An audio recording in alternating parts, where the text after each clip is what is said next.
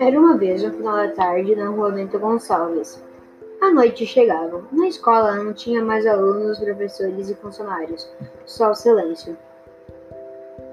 Foi ficando mais escuro e silencioso. Veio o vento e balançou as folhas das árvores. Algumas caíram, outras não. No prédio ao lado, famílias se preparavam para dormir no silêncio. Então, uma luz surgiu numa janela, outra luz em outro apartamento. As pessoas acordavam no meio da madrugada.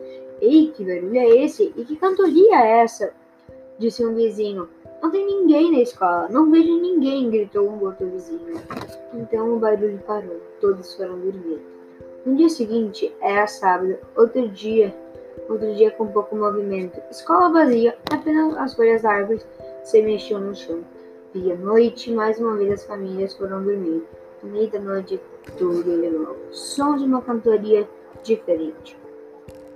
Então, os vizinhos levantaram e começaram a querer entender o que tinha na escola. Não tinha ninguém no pátio, ninguém era visto. Decidiram ligar para a polícia. O barulho continuava. Veio um carro de, com policiais, eles saíram do carro e conseguiram pular o cordão e foram tentar descobrir o que era realmente, o que era realmente. Tinha um som, tinha um som, tinha barulhos. Eles foram caminhando lentamente e o barulho seguia. Foram se aproximando com lanterna nas mãos até que eles chegaram no local de onde vinham os sons. Era um laguinho das tartarugas. O mistério se resolveu. Eram elas que estavam cantando meio da noite com saudades dos estudantes.